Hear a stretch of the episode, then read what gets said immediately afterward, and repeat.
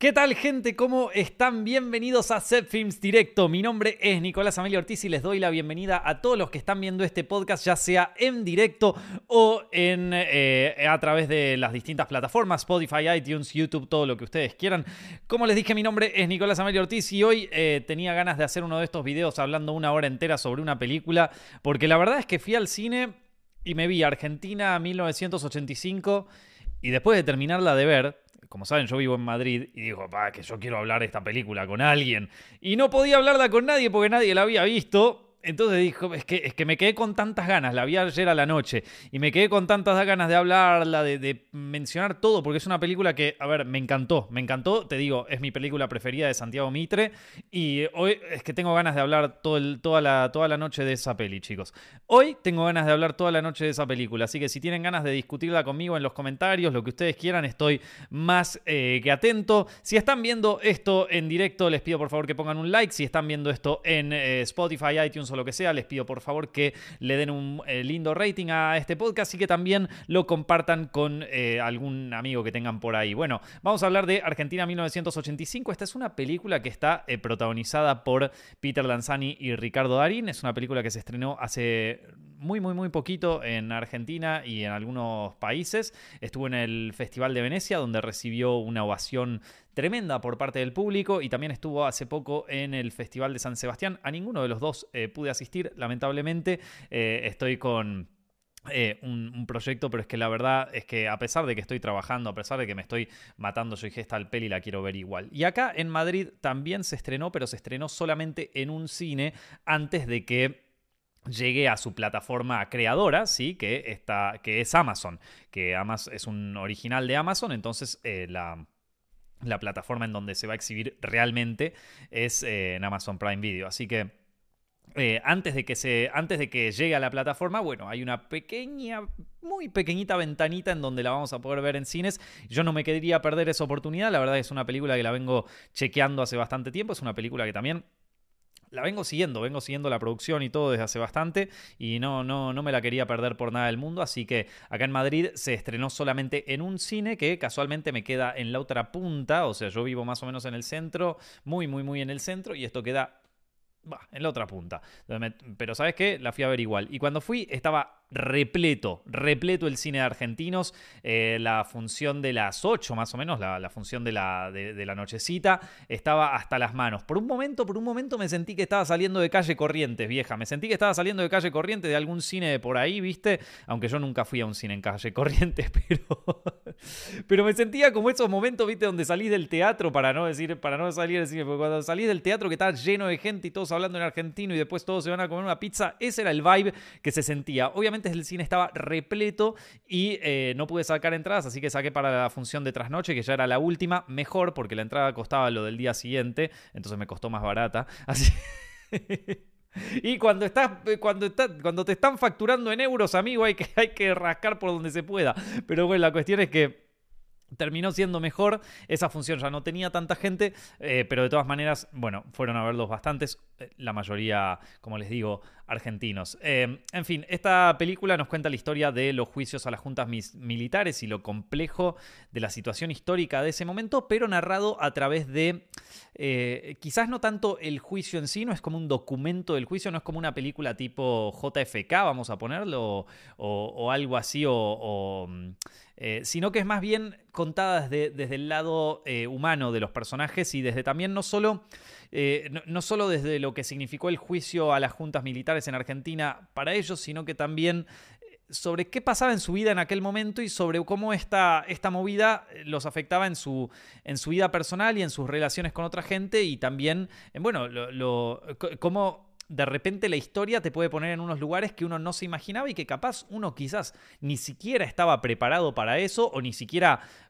incluso podríamos decir, ni siquiera era la persona indicada para realizar ese trabajo y sin embargo a veces la historia nos pone en ese lugar a veces incómodo eh, y a veces heroico, en donde, bueno, eh, este personaje es trasera, interpretado por Ricardo Darín y su asistente o su, o su segundo fiscal, no sé cómo es el, término exacto en el, mundo judicial, pero bueno, que se llama Luis Moreno Campo interpretado por Peter Lanzani, tienen, tienen que surfear en esta, en esta ola de mucha incertidumbre, de muchos puntos eh, de contrastes, pero también de muchos puntos grises, en, en, un momento de la Argentina en donde eh, todavía no estaba, eh, todavía no estaba todo del todo claro, la sociedad tampoco tenía del todo claro las cosas que estaban ocurriendo y era un juicio más difícil de lo que después te cuentan en la historia, ¿no? O sea, yo me acuerdo que en la clase de historia que yo tenía en el colegio, bueno, era como en tal fecha terminó la dictadura y en tal fecha empezaron los juicios con las juntas militares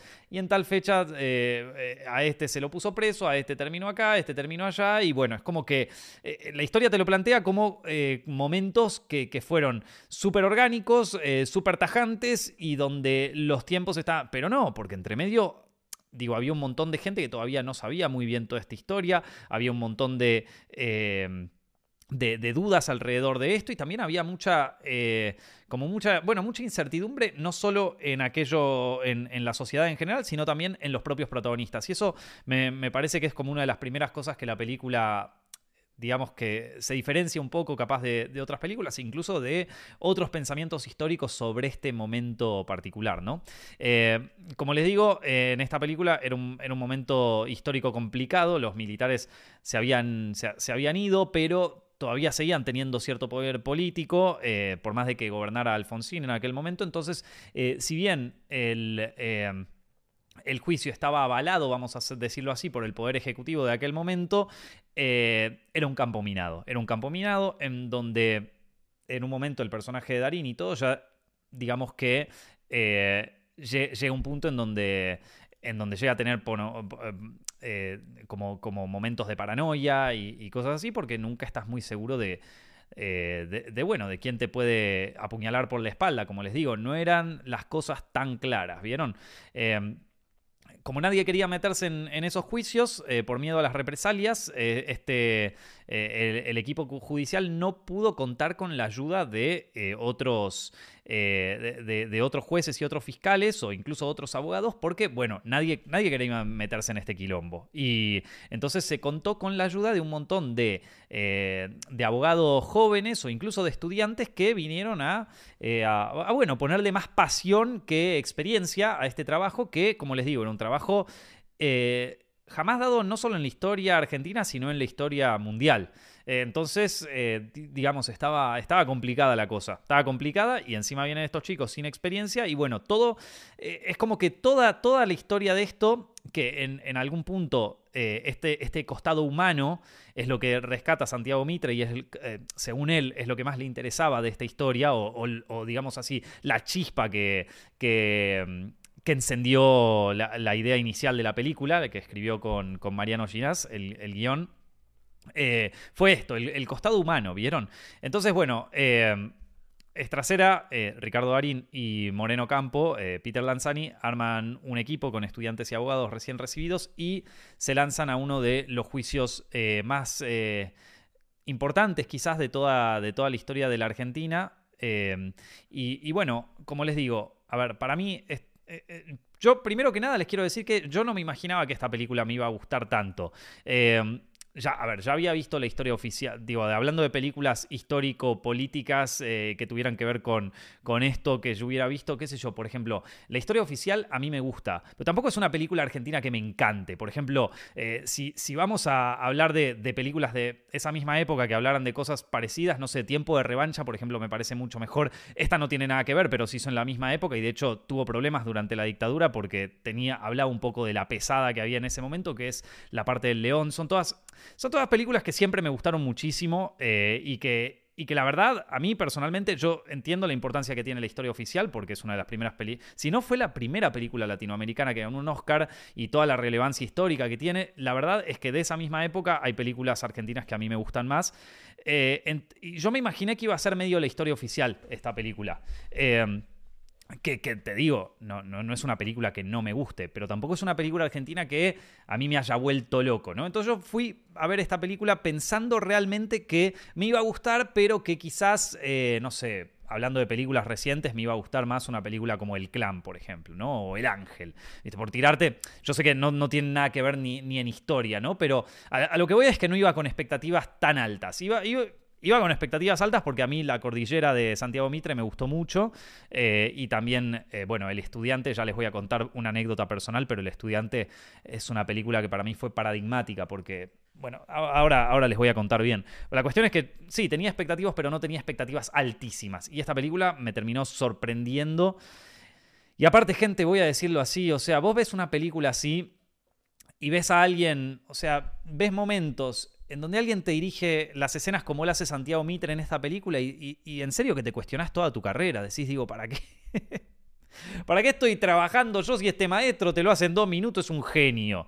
¿Viste? Es un maestro. O sea, realmente es su mejor película. Para mí es la, es la mejor que dirigió hasta ahora. ¿eh? Y miren, miren que con el estudiante yo tengo una historia personal, incluso te diría, que me interpela directamente eh, y, sin embargo, para mí sigue siendo, sigue siendo una de, lo mejor que hizo. Está bien, puede ser que eh, es una película también con mucho más despliegue de producción. Es una película, digo, es un Amazon Originals. Está involucrada Victoria Alonso, que es la, segunda de Marvel. Están involucradas todas las productoras gigantes de, Argentina. O sea, es un tanque, es un tanque. Pero a ver, teniendo la posibilidad de hacer un tanque eh, con, eh, hablando sobre, no sé, haciendo una, una remake de Patoruzú, por ejemplo, ¿no? O sea, una, una live action de Patoruzú.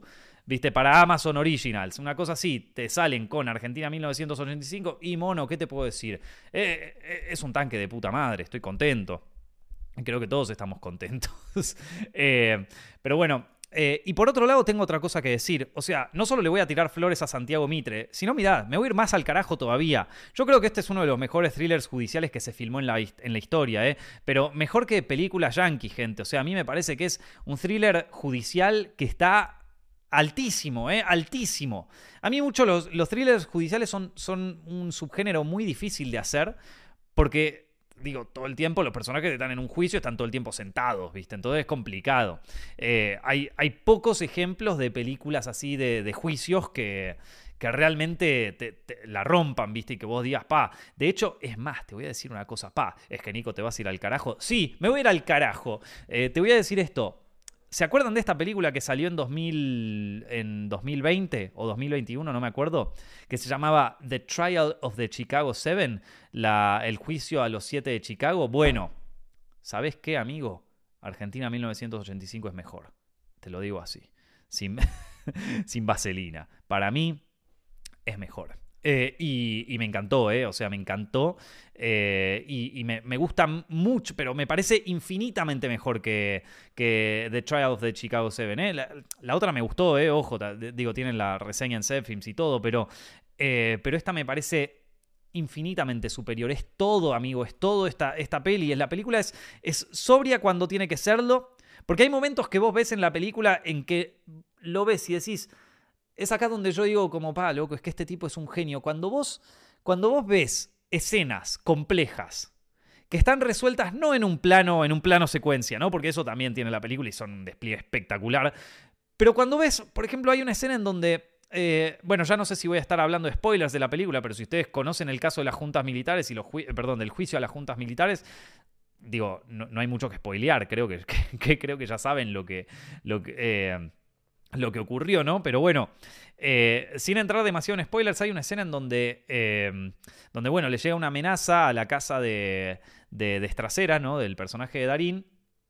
Y, bueno, la película está muy enfocada en la relación de Estracera con su familia, ¿no? Hay mucha presencia de, su mujer, pero también de sus hijos, eh, que, son casi eh, igual de protagonistas que él en esta película y lo acompañan eh, constantemente, eso me pareció espectacular. Pero bueno, hay un momento en donde le llega una amenaza, una carta a la casa, evidentemente alguien se metió en la casa de Estracera, le puso una carta con una bala. Y entonces ahí el tipo decide, no, yo, yo a mi familia los voy a dejar, o sea, los voy a llevar a otro lado y los lleva como al aeropuerto y tienen una discusión en el auto mientras llegan, ¿no? De que, bueno, no, no yo me quiero quedar, que esto, que el otro. Em, y esa discusión la resuelve el tipo, pone la cámara ahí, pum, plano fijo. Está bien, tenés a Darín que es un crack, pero también tenés dos actores niños que vos decís, es jodido bancarse toda una escena con, una discusión entre un padre y sus dos hijos, con dos actores niños, bueno, preadolescentes, ¿no? La, chica ya es adolescente, eh, el chico tiene como 13 años. Eh, y que se banquen la escena, se bancan toda la escena en un plano, toda, todo, un plano fijo ahí, desde el auto, plim, pam, general, Y no para el loco, no para, no, no... Es que es que cuando las cosas están tan bien hechas, y, no, digo, como director también lo ves, porque bueno, digo, también puedes resolver esa escena cortando a los cortos de cada personaje, vieron a, los planos medios de cada uno y todo, y, sería como la, opción bueno, la opción fácil, pero también la opción larga. Digo, vos estás en el rodaje y, y tenés que grabar toda la escena del máster, pero también tenés que grabar los, los, cuatro planos separados, ¿no? Y este tipo, ni cortos, chau, a la mierda, yo te hago el plano general y ya fue. Y, y queda bien, y queda bien, porque cuando alguien te lo hace mal, eso queda como eh, no te dio el tiempo para grabar los cortos. ¿Entendés? Y en este caso el tipo, es que ni siquiera sé si... Es ahí donde yo me cuestiono, ¿lo habrá planificado así? ¿O habrán sido las circunstancias del rodaje que lo obligaron a filmar de esta manera y sin embargo el chabón es tan crack que lo, logró igual? E, es, ahí donde yo, yo me hago esas preguntas y que, bueno, lamentablemente a mí me, contactaron de Amazon para, para eh, ver un poco sobre la película y para qué sé yo, y yo como estaba con este trabajo es como que le, dije que no a todo, imagina. Pero si hubiera tenido la posibilidad, que no la tuve, me hubiera ido, hasta San Sebastián a, preguntarle este tipo de cosas a Santiago Mitre. Em, Estoy. Les pido mil disculpas a la gente de Amazon, pobres, no les respondí ni los mensajes. Eh, se los respondió todos Steffi, pero es que loco, la verdad, tenía, muchas ganas de hablar de esta película, la vengo siguiendo y todo, y me hubiera encantado participar en cualquier mierda que hicieran. Pero la verdad es que es que estoy con este trabajo y no pude. No, no pude ni siquiera contestar los mensajes. De todas maneras, me, eh, me, parece que han hecho un trabajo espectacular y estoy contento de que eh, Amazon, que es una productora gigante, teniendo la posibilidad de no jugársela tanto haciendo una película, viste, de Adrián Suar, eh, tanque, eh, eh, viste, ¿qué vamos a hacer con la Moni? Viste, o sea, una película así, O sea, teniendo la posibilidad de filmarte ¿Qué vamos a hacer con la Moni? Protagonizada por Adrián Suar y ¿quién puede ser la Moni? A ver, pónganme en el chat, chicos, en el chat, pónganme, ¿quién sería Adrián Suar y quién es la Moni? O sea, necesito saber quién sería la Moni, quién interpretaría a la Moni. Pero teniendo la posibilidad de hacer ¿Qué, eh, ¿qué, hacemos con la Moni? ¿Viste? con, Adrián Suar. Amazon se la juega y, y hace, eh, y hace esto. Y hace Argentina. Eh, Argentina 1985. Sol Pérez como la Moni. Hijo de puta. Claro, pero bueno, está bien. Vos te, te traes a, Sol Pérez y a Adrián Suárez, Flor Peña. No, Flor, Flor Peña está, está, ahí, no puede hacer de la Moni, porque aparte ya hizo de la Moni en Casados con Hijos, ¿no? Entonces, eh, ¿Qué hacemos con la Moni? Lali, Lali, sí, Lali. ¿Te imaginas Adrián Suárez se, sale con Lali, ¿entendés? O sea, cualquier cosa. Pero bueno, eh, pudiendo hacer, ¿qué hacemos con la Moni? De Adrián Suárez con Lali Espósito los tipos te hacen Argentina 1985. Entonces, hay, esas cosas se tienen que, o sea, qué sé yo, yo la verdad que... Y encima por Santiago Mitre, que está todo bien con Santiago Mitre. Digo, era un riesgo, era, un riesgo, loco. Era un riesgo esta movida. O sea, vos imaginate que Santiago Mitre tampoco es que es... Eh, o sea, es un gran director, para mí me encanta, pero ustedes saben que La Cordillera tampoco es que fue la mejor recibida del planeta, de hecho mucha gente, me acuerdo cuando salió La Cordillera, estaban como, ¿y qué mierda es esto? ¿Qué, qué, carajo es este final, viste? Y em, eh, entonces... Digo, a mí, a mí igual me encantó. Me encantó la cordillera, me encantó el final, me encantó la bizarreada. O sea, soy, soy fan de la cordillera. De hecho, es una de mis pelis preferidas argentinas. Eh, pero, eh, pero bueno, es un, es un director que, que digo, te la jugás dándole una película así. Se la podrías ver, a ver, que se la podrían haber dado a Trapero, se la podrían haber dado a, a, cualquiera más seguro. Y sin embargo, pla, se la jugaron, loco, se la jugaron y le salió bien. Y, se las, y, le salió bien. Un poquito sobre Santiago Mitre, ya que venía hablando sobre él, que es un director que a mí me, gusta mucho porque aparte sigo su carrera desde que él empezó prácticamente, ¿no? En realidad, mi, primer acercamiento eh, al, al cine de Santiago Mitre fue a través de El Estudiante su primera película. Eh, va, no, no sé si fue eso. Creo, que él dirigió otra película antes. Pero eh, El Estudiante fue la primera película que yo vi de él. Y, me acuerdo que a mí me interpeló personalmente de, una forma muy fuerte. No, tanto. No tanto capaz por la película en sí, que también me gustó, ¿no? Es una de las primeras películas que aparece Esteban Lamote y es, es una película que está de puta madre. Pero además, yo me acuerdo que en aquel momento yo estaba estudiando en la facultad y en la facultad te decían, bueno, es que si, si no te ganas un historias breves del Inca, nunca vas a poder hacer tu corto. Si no, si no te, te ganas un premio del Inca, es imposible filmar en Argentina. Es que era como todo es, o lo haces de la manera que se tiene que hacer, o es imposible. Y Santiago Mitre se mandó a ser el estudiante sin el apoyo del Inca y, y sin, sin como ningún tipo de apoyo institucional y la película la rompió. Está bien, podés decir que después él tenía los contactos y la cosa, pero es jodido mandarse a hacer una película así de en plan, aunque tengas la guita, aunque tengas todo, es, jodido mandarse a hacer una peli. ¿Sabes qué? Yo me la, voy a jugar y la voy a hacer igual. Hay que, tener, hay que tener unos huevos de acero. Y yo me acuerdo que cuando me había enterado de eso, porque la película había estado en el Festival de Locarno, creo, en el de Gijón, no me acuerdo. La cuestión es que eh, eh, cuando, me enteré de esto, yo justo estaba en había terminado, no, perdón, estaba haciendo, eh, o estaba, sí, estaba pensando en realidad, o estaba escribiendo el guion con Monty de El Bosque de los Sometidos, la primera película que yo hice en mi vida. Y también le íbamos a hacer sin ningún tipo de casas, o sea, salvando las diferencias, ¿no? La nuestra era, uno pibe de 19 años que no teníamos ninguna ni puta idea de la vida, y la otra era de un, tipo que ya tenía cierta idea de la vida, ya tenía qué sé yo, tendría 30 años cuando, está, cuando hizo El Estudiante. Y también, además, contaba con un, e, equipo con, un poquito más de experiencia, por lo menos. Pero digo, eh, a, mí, esa película me inspiró mucho a decir como, ¿sabes qué? Me, la puedo jugar y, hacer, y hacerlo por mi cuenta. Aunque quede como el culo, aunque no quede, aunque no sé, ¿viste? Y, y esa actitud como más de, bueno, ¿sabes qué? Me la juego y lo hago. A mí, por lo menos en mi carrera, me me inspiró muchísimo, me inspiró muchísimo y, la, y, lo aprecio un montón. Él no lo sabe, pero lo aprecio un montón. Eh, así que nada, fue, fue, una, fue, una, gran alegría eh, que, haya hecho el estudiante, por lo menos a mí me, me, empujó a, a, jugármelo un poquito más, a eso voy. Eh, Después, bueno, también tiene la patota, la cordillera, la pequeña flor. La pequeña flor todavía no la vi, no la vi nunca. Ojalá la pueda ver en algún momento. Y ahora, justamente, a Argentina 1985. Eh, una película que eh, ya se viene trabajando desde hace bastante tiempo, ¿no? Kuchevaski cuenta, Axel Kuchevaski, el productor, cuenta en una entrevista que eh, a Santiago Mitre y a él le, gustan mucho las películas así de, judiciales y también les gustó mucho una película que se llama The Post de, Steven Spielberg y que cuando la vieron parece que les había gustado mucho esta idea de... Eh, la, persona con sus errores y aciertos eh, enfrentado a la historia en mayúsculas, ¿no? Y entonces como que esa idea de explorar más el costado humano de un personaje enfrentado a un evento histórico tan grande, les atrajo a los dos personas, tanto a Santiago como a Kuchevaski, les, les atrajo a los dos, o por lo menos eso dice en la entrevista, y que además de todo esto, eh, a Santiago Mitre mientras empezó a investigar sobre todo el tema de, de Estracera y de los juicios a las juntas y todo eso, de repente se dio cuenta de que de que, claro, esto, como nadie quería involucrarse en estos juicios, nadie quería eh, meterse en esto porque eh, no te vas a meter con estas cosas, que qué sé yo, eh, los tipos tuvieron que contratar a todo un equipo de chicos, de jóvenes que, bueno, que les, les tuvieron que hacer el banque sin ningún tipo de experiencia en uno de los juicios más grandes de la historia, entonces, eh, por lo menos de la historia argentina, pero yo creo que también de la historia mundial.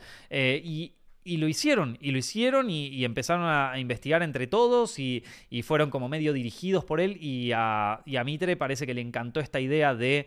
Eh, de bueno, de una iniciativa también por parte de chicos jóvenes eh, que en algún punto resultaron ser como el futuro de la democracia en Argentina eh, y que claro, que ya no, estaban atados a todo ese universo, si bien lo habían vivido en algún punto o por lo menos tenían una idea un poco más familiar capaz, porque bueno, eh, por, lo que le habrán contado a la familia, pero no tenían un contacto tan directo con quizás los horrores de, de, la dictadura, ¿vieron? Entonces... Eh, es, como que eso le, había, le, había encantado y de ahí empezó a trabajar con Mariano Ginás, el guionista, de la, el co-guionista de la película, para escribir un guion. Y parece que el, el guion llevó como se imaginarán, un montón de tiempo de investigación, ya que el juicio de las juntas también es como algo que te lo enseñan en el colegio medio así de pasar y también te lo enseñan por lo menos si viven en Argentina, seguro se lo enseñaron, o por lo menos a mí me lo enseñaron como algo que pasó y ya está, como algo, bueno, pasó esto, luego esto, luego los militares se fueron, pero nadie, nadie te dice muy bien por qué se fueron o qué fue lo que pasó. Es como que, bueno, de repente estamos en democracia, amigo, así, corte A, democracia, ¿entendés? Esto... Y digo, hay muchi eh, entonces pasa muchísimo así como bueno, como si fuera algo normal, como si fuera algo cotidiano, como si no hubiera sido algo costoso y como si no hubiera sido algo costoso también para la sociedad en aquel momento, ¿no? Em, y entonces, bueno, eh, hay muchísimo material para, para investigar esto. Eh, hay, hay, muchísimo material para investigar y, no se investigó tanto eh, como, para esta, como para esta película, no lo sé. Entonces, bueno, hicieron un trabajo de investigación que le llevó más o menos cuatro años. Vos imagínate, loco, imagínate estar trabajando un guion cuatro años, amigo. Cuatro años. Entre medio, mientras estos estaban trabajando en el guion, parece que Victoria Alonso, eh, que, Victoria Alonso es la, segunda a cargo de Marvel Studios, chicos. O sea, es, es, argentina, ¿sí? Pero también es una de las cabezas más importantes de, Marvel Studios. Es una de las que se la jugó con Iron Man y después quedó como, jefe, como productora ejecutiva de casi todas las películas de Marvel. Es la segunda de Kevin Feige, gente. Eh, entonces, Victoria Alonso escuchó de, de, esta película y ella desde que se fue de Argentina, ¿sí? Ella, eh, si no me equivoco, ella es de La Plata. Pero bueno, desde que se fue de Argentina, ella viene queriendo hacer una película sobre el juicio a las juntas. Personalmente creo que ella quería hacer una película sobre, sobre las madres de, Plaza de Mayo, me parece, no lo sé. Eh, pero, eh, pero creo que iba más por ahí. y bueno, cuando surgió esta oportunidad, oyó del, del guion y dijo, cha, yo me quiero meter. Estaría buenísimo tener más entrevistas de esto, loco. Estaría, viste, son estas historias que, digo, ¿cómo, se, eh, cómo, ¿cómo fue la concepción de El secreto de sus ojos? No lo vamos a saber nunca, porque esas historias en Argentina no se cuentan, ¿vieron? O sea, no, no tenés una charla de tres horas con el productor, viste, y con el coso, que para mí son importantísimas. Entonces, esto es lo que pude recabar de algunas entrevistas que les hicieron a los, a los involucrados, pero la verdad me encantaría saber todo de esta película. O sea, me encantaría saber todo de la producción de esta película. Hasta me gustaría saber cuánto les costó y en qué fechas consiguieron el, las localizaciones de tribunales, ¿entendés? Porque esto está filmado en los tribunales ahí de, de Buenos Aires eh, y, bueno, también algunas cosas en set o algunas cosas así, pero, pero eh, me gustaría saber todo de Argentina 1985, todo. digo, ¿qué día pudieron filmar? ¿Por qué no pudieron filmar esto? ¿Cuánto les costó? ¿El plano este que digo del auto fue por esto? ¿Fue por temas de rodaje o fue porque verdaderamente Santiago Mitre lo quería filmar en un plano? Estas escenas es que todo en esta película es como que merece ser documentado de alguna manera, no lo sé, no lo sé, algún día cuando, tenga un poco más de tiempo en mis manos, voy a tratar de hacer una, un recopilatorio de una historia sobre la producción de estas películas. ¿Vieron? Sobre cómo carajos hizo esto. Cómo, o sea, pero, bien, loco, pero, pero bien hecho, ¿no? No tipo, bueno, sí, nos juntamos, la hicimos, esta es la película, acá la tenés. Que, yo ya, esto yo ya lo dije en un, en un podcast hace varios años. Eh, pero siento que Argentina no todavía no, no entiende muy bien el valor histórico de sus propias películas. Esto pasa también acá en España, ¿eh? o sea, no, no, eh, de, que no, no hay una documentación exhaustiva de cómo se hacen estas películas, que al final, digo, vos podés hacer una muestra en un museo de esto. Y la gente lo iría a ver, yo lo iría a ver. Si hicieran una, una muestra en el museo de los concept art de, de, Argentina 1985, de, de, todas las cosas de arte que tuvieron que cambiar, ¿viste? De, nada, una muestra de la dirección de arte, por ejemplo, cómo, cómo reconstruyeron los años 80. Yo lo vería, gente, yo lo miraría. Eh, Así que un, video de los detalles de la peli en Zepfilms. Me encantaría, pero me encantaría. El, tema, gente, es que eh, lo, que pasa es que con estas películas, y sobre todo como es, digo, no hay un backstage exhaustivo, vamos a empezar por ese lado, y tampoco hay una, ah, no, hay, no hay, un interés de parte de, la producción en documentar este, este evento, este suceso. Que lo, cual es una ridiculez porque hoy en día, digo, eh, más allá de las fotos fijas que vos tenés ahí de Darín haciendo de coso, digo, todo esto eh, e, es, es, otra herramienta de ventas que tiene la productora y que a veces no la aprovechan. O sea, yo creo que digo, hay muchísimo en esta peli que se podría haber documentado y que se podría eh, exponer. Entonces, eh, o por lo menos yo, que a veces de golpe veo una película que me obsesiona, que me obsesiona terriblemente y que quiero saber todo de ella. Y, esta es una, y es como que digo, pa, qué cagada que tenga hasta acá para obsesionarme. O sea, porque ya se me acabaron las entre. O sea, yo llegué a casa, terminé de ver la película, eran como las 12 de la noche. No, a las 12 de la noche, no, sería como la una y media de la mañana era.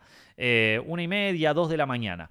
Llego a casa todo cansado, hecho mierda. Aparte me compré unas zapatillas nuevas y vieron que las zapatillas es como que tardan un poco en ajustarse. Entonces venía caminando todo hecho poronga con los zapatos. Estaba tan obsesionado con esta película que me mire todas todas las entrevistas que encontré, todas, eh, la de Kuchevaski, a Ginás, a Ginás no, no encontré una entrevista que le hicieran sobre la película, a Santiago Mitre, todas, eh, desde cuando...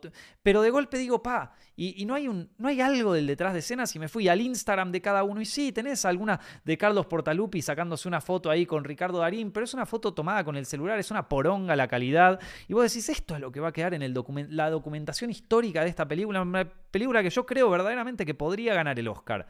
Yo creo, yo creo que verdaderamente se podría... Eh, se, podría ganar el Oscar esta película. Ya está, creo, creo que ya está en las películas seleccionadas de Argentina para, para competir ahí. Y, y me encantaría un, álbum de fotos del, detrás de escenas, una cosa así tiene que existir.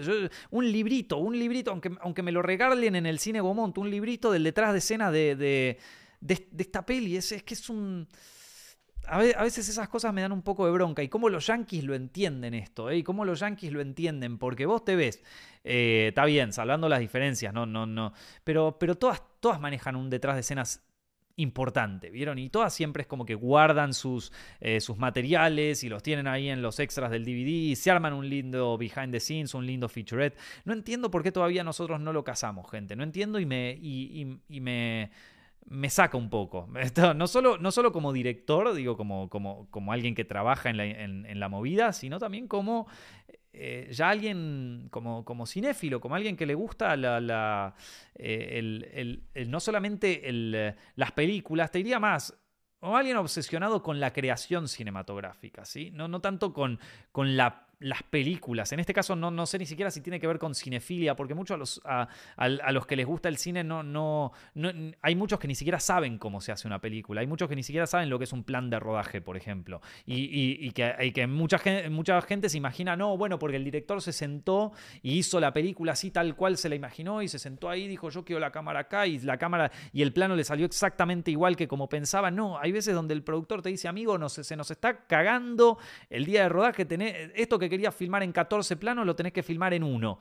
Y el loco se hace un plano secuencia porque es una mente creativa brillante que es espectacular y sale. Y sale y, la gente dice, ah, qué bueno, lo pensó el plano secuencia. Y de repente te das cuenta de que no, no, no sé si lo pensó. Y también mucho mucho marketing. No, Nico, dijiste la palabra cinéfilo. Sí, me arrepiento, me arrepiento terriblemente de haberla dicha. Por eso, por eso me digo que me, me eh, estaba, estaba tomando la autopista cinéfila y dije, no, no, no, yo me voy por colector, amigo. Estamos hablando de gente obsesionada con el quehacer cinematográfico, ¿sí? con, con la industria, con lo que es eh, los fierros, ¿entendés? Con poner los fierros sobre el coso. Está bien, Darín te hace una interpretación espectacular, pero alguien tiene que poner los fresneles, alguien tiene que poner la cámara y, y en el momento que estás ahí, loco, yo te lo digo, un rodaje es lo, más distante a una creación artística. Es muy raro porque estás creando arte, pero en el momento parece, digo, Parece una roticería, ¿entendés? Vos tenés al loco que está ahí actuando y que le dice corte, corte, no, pará, no terminé la línea, no, pero pasa que estaba saliendo el humo por allá y tenía que salir por el otro lado. Es rarísimo, loco, es rarísimo y es hermoso esto. Entonces, y después de repente de todo este, todo ese quilombo que es ahí del corte, bueno, llamen a arte, a ver, retóquenlo un poco acá, que se ve el humo que sale por abajo, no, pone una luz allá y que no entendés nada, porque aparte se filma un pedazo acá, otro pedazo acá, se filma primero la escena 5 y después la escena 62. Es un quilombo un día de rodaje y después lo ves y chabón es una peli. Chabón es una peli, es una locura. Bueno, eh, vamos a, eh, por ejemplo, había otra cosa que yo, ah, voy a, voy a, voy a hablar algunos, ya, ya, que venimos hablando de rodaje y de, y de, maestría cinematográfica, le voy a hablar de algunos momentos que a mí me fascinaron de la película. Eh, y que, me volvieron locos, en serio. una, una, cosa que me encantó de, Argentina 1985 es cómo maneja que esto yo no lo había visto antes en películas de Mitre, pero cómo maneja el humor el loco. El tema de la comedia está tan bien, tan bien marcado. Es un, la, comedia en esta película es un contrapunto, porque claro, es una película recontra eh, fuerte, ¿no? Está tratando un tema de, digo, todos en la sala cuando estaba tirando Estracera el alegato final, todos estaban largando a llorar y, era una locura. Entonces, eh, la, comedia en este sentido sirve como un contrapunto que aparte tiene que ver un poco con el... con eh, el sentido del humor que tenía Strasera en la vida real. Parece que el tipo era medio, era, era medio ácido con sus comentarios y todo. Y en esta película lo, llevaron por ese lado. Y entonces eh, de golpe tenés una escena como, la, como el momento en que entrevistan a los alumnos, ¿vieron? Y que entrevistan a los alumnos ahí y que, y que los pone, y, que, a los alumnos, perdón, a los, eh, eh, a los estudiantes de abogados y a los abogados y a los pasantes y a estos pibes que recién salían del colegio de abogados y es como que este iba a ser su primer caso y es como, tienen toda una discusión ahí, a ver, eh, cantate un temita, le dice uno y se pone a cantar un tema de los, de los abuelos de la nada y después viene otro y que le dice, no, que yo no voy a... Yo no voy a formar parte de un, juicio todo armado por gorilas como vos, papá, ¿viste? Como al final era el hijo, que, el hijo era súper peronista y no, no se bancaba al padre, que era un gorila metiéndose eh, en estos asuntos. Es como que. Eh, eh, como, como, todo muy. Muy gracioso en un momento también muy, muy fuerte, ¿vieron? Porque no, no, como te digo, no estaba fácil la cosa. y después hay otra cosa que me encantó, es que es cómo captura que esto también, eh, a ver, eh, debe estar bastante ficcionalizado, pero no importa, vamos a darle la libertad. Obviamente, eh, es, al final es, más allá de que estás haciendo un biopic, estás haciendo cine, estás contando una historia y obviamente algo de dramatización tiene, que haber porque si vos contás los hechos tal cual son, tenés una biografía, no tenés una película. O por lo menos no tenés una película de, ficción, ¿no? O sea, tenés que tener personajes con arcos, tenés que tener una, un, drama personal del actor y eso me parece súper bien y de hecho a mí, a, mí me encanta eso de la película. Y, y, acá captura como una, una, especie de vida e inocencia de los jóvenes que, me encantó, loco, que me encantó, que, me encantó que, que incluso también me pareció como algo arriesgado en esta película porque hay que hacerlo y que te quede bien, ¿eh? O sea, una cosa es hacerlo y lo más probable es que te quede mal. Pero acá lo hicieron y les quedó bien, o sea que es más difícil. Por ejemplo, el momento cuando, eh, cuando están... es que la escena anterior es espectacular, ahora, ahora en un ratito la hablamos, pero hay una escena en donde, en donde Peter Lanzani y, eh, y, Darín, o sea, Estracera y, y, Moreno Campo están peleándose y medio que se están tirando los, los, los, trapos sucios el uno al otro y este es un momento intenso, es un momento jodido, ¿viste? Y después de la discusión es como que abren la puerta y están todos los pibes ahí escuchando y se hacen los boludos y se ponen. Nada, es una típica escena que vimos, viste, está la discusión del coso y después los pibes como que estaban todos escuchando en la puerta y de repente como ah, vuelven a hacer lo suyo como si no hubieran escuchado nada. Y, toda y es un momento de inocencia total, incluso te diría una inocencia narrativa, ¿no? Porque es la típica escena, ¿entendés? La típica escena, pero. Pero tiene. Pero le quedó bien, ¿entendés? Les quedó bien. Y les quedó de puta madre, de hecho. Eh, y todo el cine cuando, estaba, cuando pasó ese momento se cagó de risa. O el momento que Darín se está, está en el baño y le dice a, Moreno Campo, hasta acá me vas a seguir, loco, y tienen una charla ahí donde él está en el baño y el otro así, coso, y, y, hacen chistes ahí. Es como que está espectacular y aparte también esto, la inocencia, ¿no? O sea, darle, darle como un, un poco, un toque de inocencia a una cosa tan sórdida, ¿vieron? A una cosa tan sórdida en donde, eh, en donde hubo gente que, estaba contando las, eh, las, las, desgracias que sufrieron durante una dictadura militar, ¿vieron? De gente que, la, que, básicamente desde el propio gobierno se, la, llevaron y, yo no sé qué tan... ¿Qué tan claro lo tenemos nosotros? Incluso yo a veces me pregunto, ¿no? Esto, ¿qué tan claro tengo yo la gravedad de esa situación? Eh, yo, yo, creo que durante mucho tiempo de, mi adolescencia y eso no, no, no lo entendía porque no estaba ni cerca de una situación así. Nunca estuve ni, ni cerca de una situación en donde si el gobierno quería te llevaba, viste, amigo. Esto y, y, bueno, esto y, todo era, todo el mundo era culpable. Todo, todo, el mundo, o sea, todo el mundo era culpable y esto de algo habrán hecho y todas esas frases nefastas, viste, que hoy se repiten en ciertos eh, sectores de la sociedad. Esto eh, que, uno, que, uno a veces aparte también no, no, no, sabes de qué lado vienen, vistos como que vienen de un lado y del otro, no, no, no siempre son de, de los pro golpes, ¿viste? O sea, de repente te, aparece un facho de, de, de, justo la, la, banda opuesta, ¿viste? Y no te diste cuenta. Bueno, eh, esto, a lo que voy es que no, no tengo, no, no, no, sé si puedo, no, nunca supe bien, ni conmigo mismo, ni con toda la gente que tengo a mi alrededor, de, de eh, tener una idea de lo que es eso, ¿no? De, bueno, de todos los horrores que se sufrieron y que se cuentan en esta, eh, en esta película. Entonces, eh, nada, a, todo ese horror agregarle el contrapunto respetuoso, ¿no? También del, del, ¿cómo se llama esto? del humor y también de la, de la inocencia de, los chicos, que en definitiva representan un poco el futuro del país y el futuro de la democracia, pareció tan, tan bien logrado, tan bien logrado y es algo eso sí, ya tiene más que ver con, no sé si, o sea, sí tiene que ver con la dirección, pero tiene más que ver con cómo está construido el guion y es algo que está escrito de puta madre. Eh, de puta madre.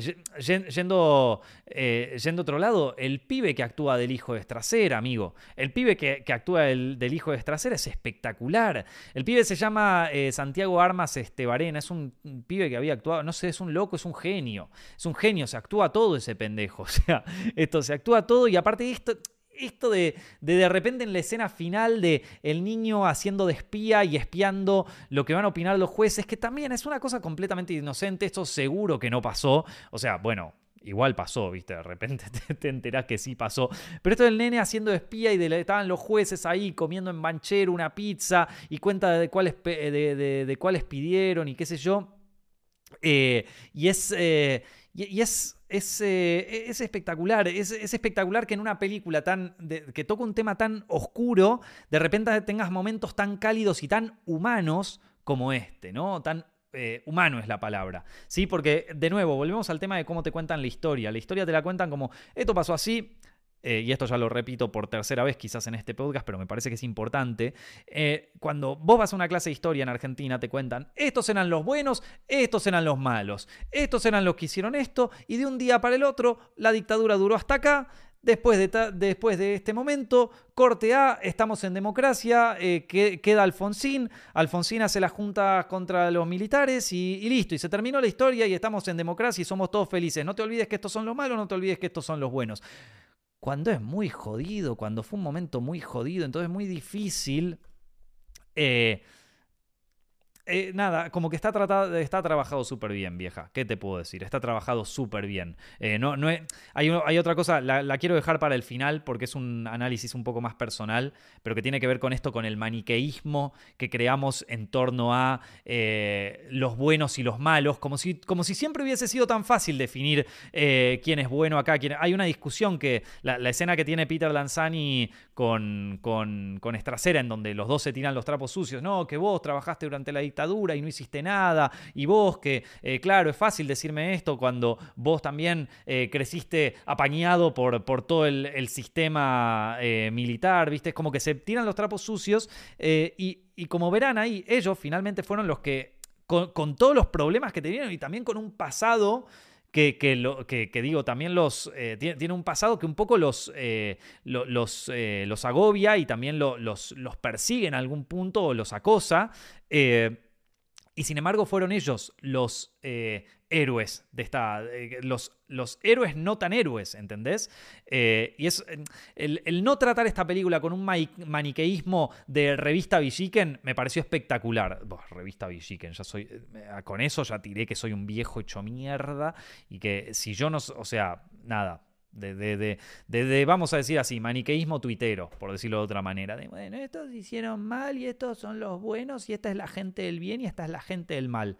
Y viste que no es tan así, amigo, que es jodido a veces. Bueno, eh, hay una escena en donde Peter Lanzani está sospechando que alguien lo está siguiendo eh, y, que, y, que, ese tipo lo ve más de una vez. Y en un momento en el juzgado es como que él tiene una vuelta circular que hace la cámara alrededor de todo el juzgado en donde él arranca en el, eh, en, el banco de, los fiscales y empieza a caminar y lo ve al tipo sentado ahí y le dice al, seguridad, che, tenés que sacarlo, va, lo saca y le dice, che, no le vas a preguntar nada, ¿y qué le voy a preguntar? ¿Viste? Y vuelven y todo, y la cámara en ese momento hace un plano circular por el, por, por el, eh, por todo el, el el juzgado, que es espectacular, gente, que es espectacular. Eh, me, eh, ¿cómo se dice esto? Me, fascinó ese, plano que aparte, digo, en una escena donde sí, es muy... Nada, hay momentos en donde en la película es muy tenso. ¿no? Después la escena en donde el loco deja, donde, donde ya Lanzani, eh, Moreno Campo ya está como muy eh, tenso y, casi te diría paranoico con la situación, entonces ve a un tipo dejando una valija ahí y dice, no, chau, la cagamos y qué sé yo, y es como, no, no, es tremendo, es tremendo. Eh, después otra cosa que, como digo también, el papel de Alejandra Flechner, eh, o Flechner, que, es la, que es la que actúa de, la mujer de, de y un poco la relación familiar de Estracera con, con, sus hijos y también con su esposa, como eh, esta, dinámica está muy, muy, muy bien lograda. Eh, otra, cosa que me gustó muchísimo. Eh, bueno, ni hablar, quizás una de las escenas más fuertes de esta película es cuando aparece Adriana Calvo de la Borde, que es, está interpretada por Laura Paredes, que, que, bueno, tenés el plano que la sigue a ella desde atrás y que vea y que se sienta en, el banco y que la cámara hace como un paneo a todo el juzgado y vos podés ver todas las cosas y esto, ay Dios, cuando haces las cosas bien, es que no se puede, loco. Es que cuento esto y digo, pa, ¿para qué mierda estoy haciendo cine si hay gente que, que, está pero que está no a, millones de kilómetros. O sea, esto es una es como cuando Roger Rabbit está viendo esa película con, con, eh, con Eddie y le dice, nunca voy a poder hacer lo que hace Goofy, mirá cómo lo hace Goofy, ¿viste? Y, muestra eh, el, el, coso de Goofy. Yo veo esto y digo, pero mira lo que hizo Santiago Mitres, que nadie puede, es, es, como, nadie, nadie lo puede hacer como él, man. Esta película nadie la puede, es que es espectacular. Bueno, perdón, estoy muy fanboy. Eh, Después eh, tenemos la reconstrucción de los años 80, eso también me encantó. Y, no, es poco, ¿eh? porque yo, a ver, que además, estando viviendo en Madrid hace ya eh, más de dos años, a mí yo te veo Argentina, te veo Buenos Aires. Mi Buenos Aires querido, que lo he caminado, lo he pateado eh, y, yo aparte tengo una romantización de Buenos Aires y el centro porteño que no te das una idea, pero esto lo tengo desde que vivía en Buenos Aires. ¿Vieron? ¿Se acuerdan cuando, cuando yo grababa los blogs en Buenos Aires? Le pegó una, una romantización al coso que bueno, tampoco es tan así. O sea, no, no es Digo, creo que son. Eh, Buenos Aires y Capital Federal es más cercana a los videos que hace Gaspi que a la idea, la idealización que tengo yo de Buenos Aires. Y mira que es una ciudad donde me han afanado, donde sea, no, no. Pero. Eh, pero bueno, eh, nada, es como que me agarró la nostalgia por ahí. Me agarró la nostalgia y encima la reconstrucción de los años 80 es como que está súper bien hecho. Ahí es donde vos decís, pa, loco, menos mal que estaba Amazon, porque esto no sé si en, una producción argentina se, se, podría haber hecho, eh, la verdad, porque esto está, está jodido, está, está tremendo, eh, está tremendo y aparte de, de, golpe tenés algunos planitos lindos de Rosario también en años 80 y yo estaba como, ay, Rosario. Bueno, nada, todo espectacular, loco, todo espectacular. Eh, eso del viaje por las provincias también me pareció algo lindo, le dio como un carácter más federal. De hecho, la película se iba a llamar Buenos Aires 1985 y se terminó llamando, obviamente, Argentina 1985 porque es algo que, ocurrió a nivel país. Eh, de hecho, toda la investigación es eso, de que fue un plan sistemático que ocurrió en todo el país. Eh, y bueno, eh, la, escena final está espectacular. Tardaron tres días en filmar esta escena y es lo único que sé, aunque me hubiera gustado saber mucho más. pero Sé que tardaron tres días en filmarla y que, y bueno, está recogida de todos los ángulos y, es difícil. A ver, gente, yo lo que quiero que se entienda acá es que es difícil filmar un thriller judicial porque todos los personajes durante toda la película están sentados. ¿Entendés? Es difícil. ¿Cómo carajo haces esto? Eh, y, y lo hacen tan bien y esa escena final es que todo el cine estaba llorando cuando pasó eso. Y le meten el temita a este inconsciente colectivo ahí. Es que son unos hijos de puta, loco. Lo lograron. Ese hijo de puta lo logró. Bueno, eh, nada, eh, son, son, momentos que a mí me fascinaron y que. Y, que. Y, que bueno, la, verdad me. Es, digo. Que, que, son temas más allá del guion, que son temas cinematográficos y que se nota el amor por. por el. por el quehacer cinematográfico, ¿no? O sea, acá hay mucho. Eh, mucho amor a eso, mucho, mucha simpleza también, mucha... Eh, la, película sabe cuándo hacer un despliegue de la reputísima madre y también cuándo ser simple, cuándo ser, amigo, esto es lo que ves, este es el plano, ¿viste? Y, Santiago Mitre domina, pero lo sabe dominar eso de tal manera, o sea, está bien, puede ser que capaz lo filmaron a 200 cámaras y tenía todas las opciones del mundo, no lo creo, pero vamos a poner que tenía la opción, de todas maneras, en ese caso están muy bien elegidos los planos, ¿qué crees que te diga? Pero de puta madre, loco.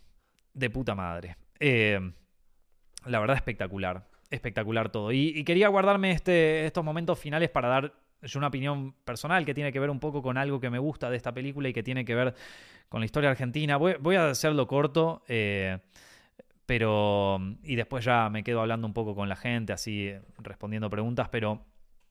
Eh, hay una cosa que para mí es súper importante, que es que la película no se pone de un lado del bien y el mal, ¿viste? O sea, clara, obviamente está claro eh, moralmente quién, quién, es el mal, vamos a decirlo, ¿no? O sea, se, se sabe que en, la, que en la dictadura, o sea, a ver, vos desde, desde el poder del Estado aunque, aunque, te justifiques con lo que sea, pero desde el poder del Estado, vos teniendo todo el poder del Estado, gente, todo el poder del Estado, vos no podés eh, sistemáticamente armar algo para que toda la sociedad se sienta paranoica y para que toda la gente, por comprarse un librito de Perón, que capaz te, te buscan y te, y te matan, ¿entendés? Esto... Eh, entonces, eh, es, eh, fue un momento claramente jodido en donde ahí el poder actuó mal. Pero lo que, lo que pasa muchas veces y lo que, se, y lo que lamentablemente yo siento que, que fue ocurriendo durante los últimos años, sobre todo durante los últimos 20 años, o sea, la década del 2000, de, de los 2000 creo que recontra destruyó todo lo que, eh, todo lo que conocíamos de la dictadura y, de lo que ocurrió durante la dictadura en pos de convertirlo en una épica. Eh, me parece que se desvirtuaron muchas cosas. No sé qué está bien, no sé qué está mal. En, algún momento eh, no, sé, no, sé, si estuvo mal que, que, se aborde de esta manera o si estuvo bien o si de verdaderamente se tendría que haber creado una épica. Pero lo que sí creo es que se generó una épica en donde, claro, estaban los héroes, estaban los villanos, estos son, eh, claro, este es el Capitán América, este es el, eh, acá está Macera, el diablo, y acá está, y vos, que tu mamá antes en la dictadura, ¿con quién estaba? Y yo, que cuando vos estabas en la dictadura, ¿qué pasaba? ¿Viste así? Es como, mira amigo, la realidad, y esto la película te lo muestra súper bien, la película te lo muestra de puta madre, es que la gente todavía no tenía mucha idea la gente no tenía mucha idea de, de, lo, que estaba, de lo que estaba ocurriendo y de lo que, y lo que pasó hasta los juicios a las juntas militares. Hay, hay una escena muy buena de, Peter Lanzani con su madre que justamente decía, mi, madre iba a la iglesia con Videla, ¿viste? ¿Cómo la convenzo de esto? Y finalmente la termina convenciendo, pero no porque... Eh, no, es que de repente... Ah, bueno, la madre es una hija de puta y cuál fue el rol de la madre este en, la dictadura, sino de, bueno, había gente que, verdaderamente tenía eh, una visión de lo que estaba pasando en el país que era errónea. De hecho, hay una, eh, hay una carta de, de, María Elena Walsh, vieja, de María Elena Walsh, donde, donde que esto lo cuenta Moreno Campo, que hay una carta de María Elena Walsh en donde algo de no quiero vivir en un, en un, país de jardín de infantes o algo así. Corríjanme si me equivoco cuál era el nombre de verdad, pero que en esa carta eh, ella, ella, que es Mariana Walsh, habla, agradece a, eh, a, los militares por el trabajo que se estaba haciendo. Entonces era, era algo que no, que, digo, durante mucho tiempo se, se, habló de esto, bueno, eh, ¿y qué hacía tu viejo en la dictadura? Y qué sé yo, viste, la transitaba como la transitaba todo el país que no la estaba, digo, nadie estaba, nadie era ni, ni, los buenos ni los malos, ¿no? No, no es que eh, de repente, ustedes busquen, busquen en internet el video de eh, Galtieri en Plaza de Mayo y vas a ver un montón de gente, un montón de gente en toda la playa, Plaza de Mayo, más llena de lo que lo vas a ver nunca en la historia.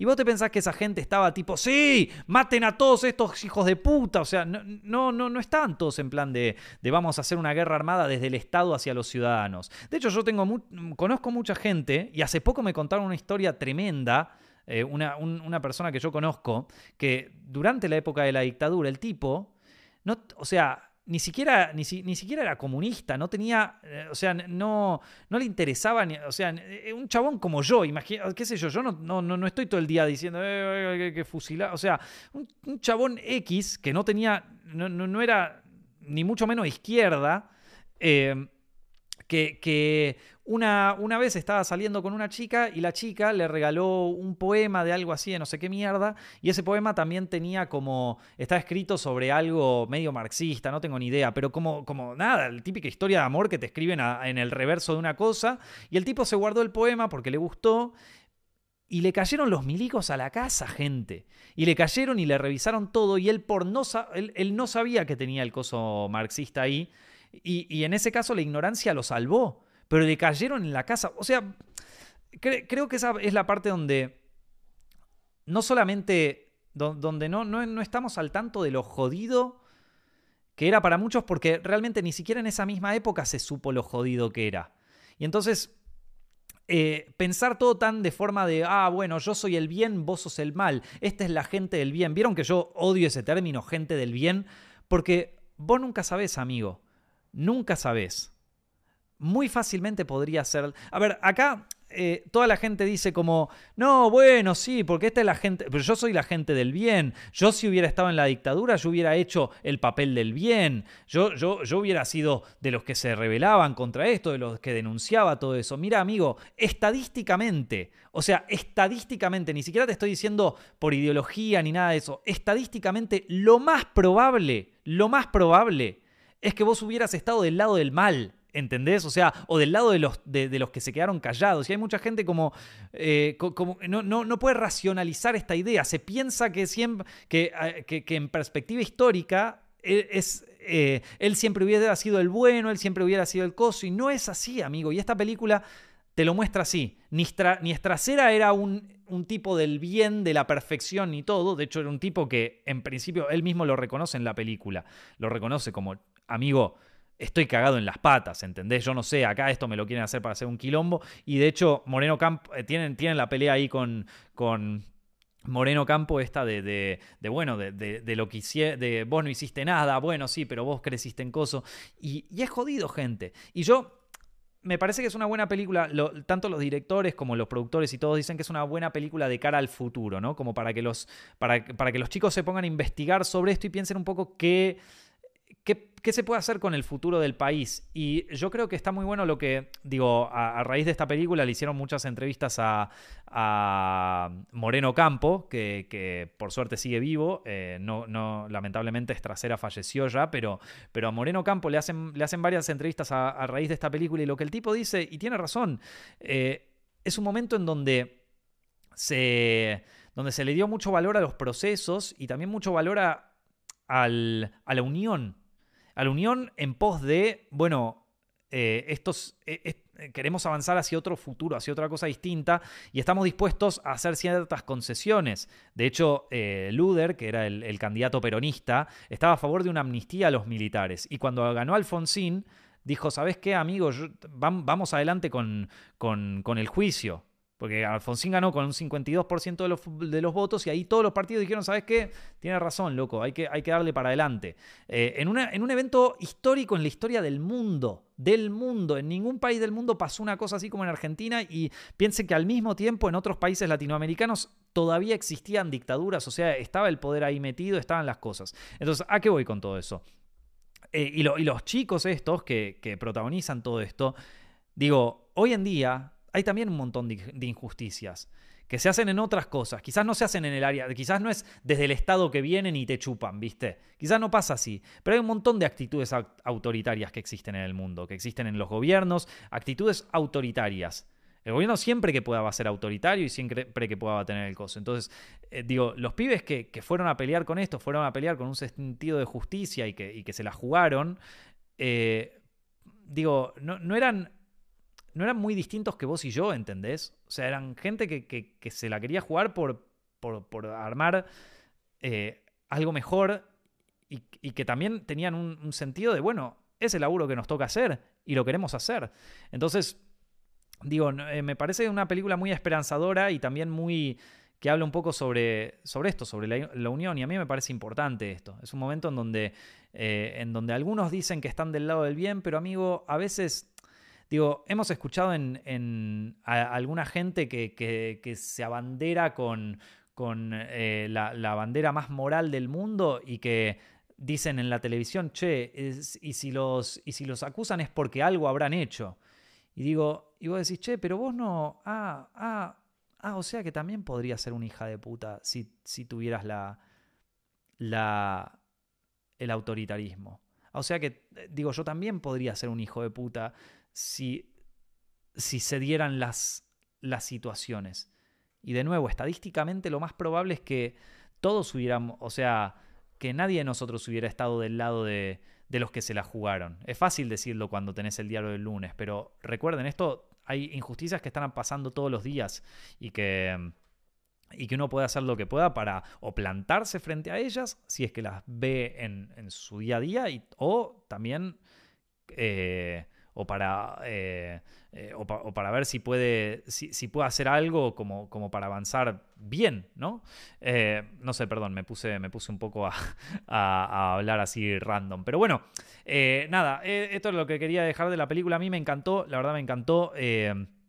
La, pasé espectacular, me parece una, historia lindísima, me, me gustó muchísimo todo, todo, absolutamente, me encantaría saber todo de esta película y y nada, eh, espero, eh, espero que hayan disfrutado de este podcast. Se hizo bastante largo. Voy a estar eh, respondiendo un par de preguntas ahora, en un ratito. Vamos a ver qué, qué tenemos por acá. a ver si, si, va, si quieren preguntar algo, si quieren hablar de alguna cosita, que nos queda un ratito todavía de podcast. Voy a dedicárselo acá a algunas preguntas y respuestas. Taca, taca. A ver, estoy, estoy revisando. Todavía, perdón, para los que me preguntan sobre la película de Blonde, todavía no la vi. Es una película larga y estoy con demasiado trabajo en este momento. Eh, ustedes saben que además de, de yo también trabajo acá en, España como eh, director y productor y ahora mismo estamos muy, muy, muy cerca de, de, anunciar una cosa importante. Así que esto nada, está, está intensita la cosa. Entonces es como que las películas que el, poco tiempo que tengo lo quiero aprovechar bien y creo que en esta, en esta película hice muy bien con, con esto. Pero bueno, eh, Nico, ¿cómo va? ¿Tu proyecto es grande, pequeño? Ya en nada, en nada, eh, en nada se van a enterar. Eh, quizás la misma semana que viene. Así que ya, ya, ya les contaré. Eh, que, y es que arriesgas tu vida al intentar hacer un cambio. Hasta mi familia dice que vale más quedarme callado. Eh, claro, bueno, esto es hablando antes. Sí, bueno, es que, es que pasa eso. Cuando nos quedamos callados, eso se aprovecha y, te lo usan. Eh, y bueno, que, es, una cagada. Nico, eh, ¿crees que afectó gravemente al cine la pandemia? Sí, lo afectó muy gravemente. sobre todo en lugares donde todavía se estaba desarrollando el cine. Eh, ¿Qué otras cosas tenemos acá? Eh, te quiero mucho, Nico. Mucha suerte en tus proyectos. Muchísimas gracias, querido. Muchísimas gracias. Eh, preguntaron si había visto. bueno, ahora, ahora les cuento. Nico, en Argentina pasa que en la época de los mundiales hacen tremendas publicidades, sale toda la creatividad guardada en cuatro años. ¿Qué tan difícil es tratar de plantear una idea en 30 segundos? Dificilísimo, dificilísimo. Y que una buena idea te, quede en una publicidad es jodidísimo. Yo la verdad que los creativos publicitarios y los que la hacen bien, está bien, estamos acostumbrados a veces a ver publicidades mierda, pero los publicitarios que la hacen bien, gente, es una locura. Es una locura y es digno de admiración. Eh, Así que, eh, Nico, da consejos para armar eh, buenos pitch. Estaba pensando para el año que viene armar un curso sobre cómo vender un proyecto. O sea, no sobre cómo... díganme, pónganme ahí en el chat si les interesa. Sobre vos tenés tu proyecto audiovisual y sobre cómo salir a venderlo. Esto... Eh, no, no, sé, no, no sé si les, eh, si les gustaría una cosa así. O sea, de, de, cómo hacerte, digo, de, qué cosas se fijan las productoras, qué cosas, eh, cómo ir abriéndote, armándote una lista de contactos, qué cosas tenés que tener en cuenta si vas a un festival de cine. O sea, ese tipo de cosas, ¿les, parece? ¿Les, ¿Les, coparía una cosa así? Todo lo, eh, estoy, estoy leyendo ahí en el chat, parece que sí. Acá dicen que sí. Acá dice, me sirve. yo necesito aprender a no ponerme nerviosa.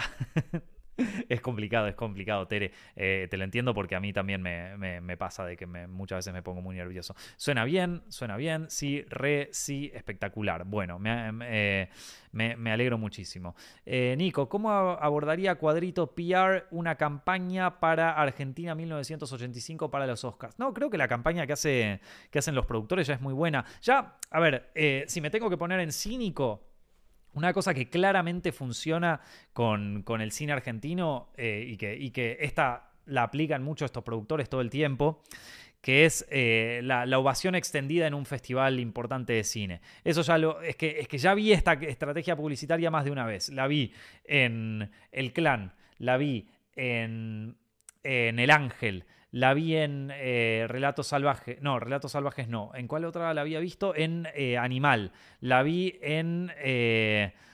en una más que ahora no me acuerdo. Y la volví a ver acá en. O sea, esa estrategia, la de la ovación la famosa, la famosa ovación de, de 30 minutos en el Festival de Cano, en el Festival de San Sebastián, en el Festival de Coso, eso es algo que a la tilinguería argentina le encanta. Le encanta esto de decir, oh, nos aplaudieron en un festival europeo. ¿Viste? Ahí aparece la, la señora de. La señora de, la señora que nunca te mira una película argentina porque te dice son todas películas lentas y de zurdo, ¿viste? La, típica señora de Recoleta que dice son todas películas lentas y de zurdos, esas no las miro, nene. Tendré una abuela por ahí que es así. Esto. Pero después sale la noticia de que, no, ovación de nueve minutos en el Festival de San Sebastián. Y está la vieja, ay, viste, nene, la noticia que salió. Salió en. Tuvo una ovación de nueve minutos. De nueve minutos en San Sebastián. Mirá, y San Sebastián queda en Europa. Así que si los europeos la aplaudieron. Eh, mirá que a mí no me gusta el cine argentino, pero, eh, pero, pero esta parece que hay que verla. Aparte, a mí el cine de Darín. Aparte, a mí Ricardo Darín me gusta tanto. y listo, y ya lo tenés. O sea, es una, es una. Yo cuando hago una película en Argentina, lo primero que voy a hacer es esta campaña. No sé quién la inventó. Creo que fue Kuchevaski, no sé. Pero siempre funciona, siempre. Con eso te compras altilingo argentino, ¿entendés? O sea, con eso te lo compras de una. Así que bueno, eh, Nada, chicos, eh, dejo el podcast por acá. Espero que lo hayan pasado espectacular. Yo la pasé increíblemente bien hoy. Me encantó hablar de esta película con ustedes. Me encantó hablar eh, bien, viste que no, no hubo tanto puterío en el chat. Estoy, eh, la verdad que es una, fue, un, día, fue, un día fabuloso, loco. Les agradezco muchísimo por la buena onda y, y, les agradezco mucho por Mm, por estar acá. Nada, eh, recuerden de compartir esto, darle like, todas esas cosas. Les mando un abrazo enorme y nos estamos viendo, no sé si la semana que viene, porque voy a estar trabajando un montón, pero en algún momento, en algún momento nos vamos a volver a ver, chicos. Un abrazo gigante.